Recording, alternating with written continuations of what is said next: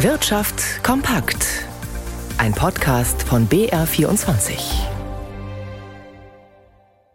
Im Studio Birgit Harpert kurzen Prozess machen. Davon kann im Dieselskandal nun wirklich nicht die Rede sein. Es dauert gerade bei Wirtschaftsprozessen, bis ausreichend Anklagepunkte auf dem Tisch liegen und die Verhandlungen nehmen dann noch einmal viel Zeit in Anspruch. Aber der Prozess um den ehemaligen Audi-Chef Rupert Stadler und zwei weitere Angeklagte nähert sich allmählich seinem Ende. Heute hat die Staatsanwaltschaft vor dem Landgericht München ihr Plädoyer gehalten. Tobias Brunner war im Gerichtssaal dabei. Dass die drei Angeklagten im Audi-Abgasskandal sich strafbar gemacht haben, daran gibt es keine Zweifel mehr. Alle Angeklagten haben gestanden und die Vorwürfe eingeräumt. Betrug bzw. Betrug durch Unterlassung, wie im Fall des ehemaligen Audi-Chefs Rupert Stadler. Für Stadler hat die Staatsanwaltschaft in ihrem Plädoyer deshalb heute eine Bewährungsstrafe von zwei Jahren und eine Geldauflage von 1,1 Millionen Euro gefordert.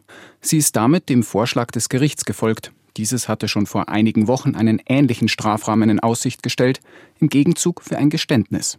Beim Strafmaß für Wolfgang Hatz, dem früheren Chef der Audi Motorenentwicklung, gehen die Positionen dagegen auseinander. Eine Bewährung für Hatz lehnte die Staatsanwaltschaft heute ab. Sie plädierte für eine Freiheitsstrafe von drei Jahren und zwei Monaten. Zu groß sei die Verantwortung von Hatz bei Audi gewesen. Außerdem habe er erst spät im Prozessverlauf gestanden. Kommende Woche werden die Plädoyers der Verteidigung erwartet. In zwei Wochen soll dann das Urteil fallen. Im Mai ist ihr die Kraft ausgegangen. Diese Worte benutzen heute viele Experten und Agenturen, wenn sie von der Inflationsrate in den USA sprechen. Die sank noch ein klein bisschen stärker als erwartet. Claudia Sarre zu der Zahl, die in den USA das Arbeitsministerium herausgibt. Die FED schaut nämlich nicht nur auf den Geldwert, sondern auch auf die Beschäftigung. Die Teuerungsrate ist im Mai den elften Monat in Folge gesunken auf 4,0 Prozent. Im April lag sie noch bei 4,9 Prozent. So niedrig war die Inflationsrate seit März 2021 nicht mehr. Noch vor knapp einem Jahr lag sie bei 9,1 Prozent. Verantwortlich für das Fallen der Verbraucherpreise sind vor allem die niedrigeren Energiekosten. Insbesondere Benzin ist in den USA im vergangenen Jahr viel billiger geworden. Lebensmittelpreise bleiben jedoch hoch. Im letzten Monat verteuerten sie sich nochmals um 0,1 Prozent. Der spürbare Rückgang der Inflationsrate ist auch Ergebnis der Geldpolitik der US-Notenbank. Die Federal Reserve hatte den Leitzins seit März 2022 insgesamt zehnmal erhöht.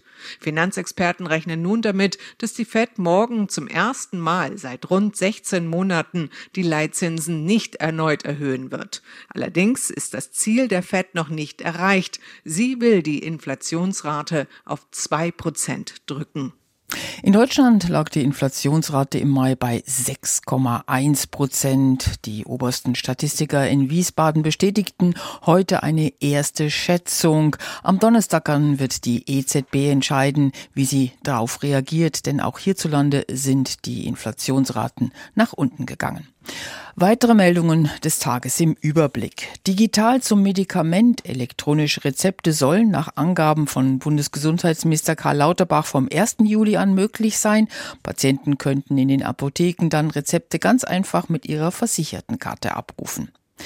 Enttäuschung im Einzelhandel. Die zweite Tarifrunde für die rund 320.000 Beschäftigten der Branche in Bayern ging heute ohne Annäherung zu Ende. Die Gewerkschaft will die Warnstreiks nun ausweiten. Mehr Sonnenenergie beim Strom. Die Nachfrage nach der eigenen Solaranlage auf dem Dach ist in Deutschland sprunghaft gestiegen. Im ersten Quartal wurden laut Branchenverband 146 Prozent mehr Anlagen in Betrieb genommen als 2021.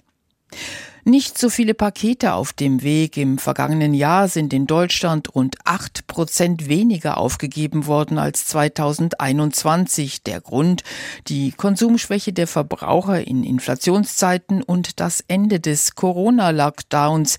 Damals nämlich haben viele online ihre Waren bestellt und die Paketbranche war eine der wenigen Gewinner der Pandemie. Und damit zu den Aktienmärkten. Christian Sachsinger hat das Geschehen vom BR24 Börsenstudio aus im Blick. Heute natürlich haben die Inflationszahlen in den USA und auch hierzulande die Börsen bewegt. Wie fällt die Bilanz des Handelstages denn aus?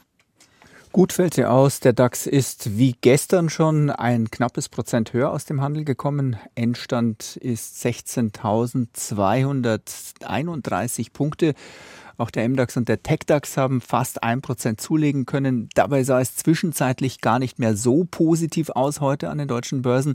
Am frühen Nachmittag ging den Kursen hierzulande immer mehr die Luft aus. Geholfen hat dann aber eben die Meldung zu den Inflationsdaten aus den USA. Die 4,0 Prozent sind ja nicht nur deutlich weniger als im April, sondern auch weniger als Experten erwartet hatten. Eine leicht positive Überraschung also und so etwas liebt man an den Börsen, zumal eben auch endgültig klar scheint, dass die US-Notenbank die Zinsen eigentlich diesmal nicht mehr anzuheben braucht. Und vorab legen auch die Kurse an der Wall Street zu jetzt. Der Dow Jones steigt um knapp ein halbes Prozent. Beim Nasdaq-Index geht es um fast ein Prozent nach oben. Noch ein kurzer Blick auf den Euro, der steht bei einem Dollar 0,785.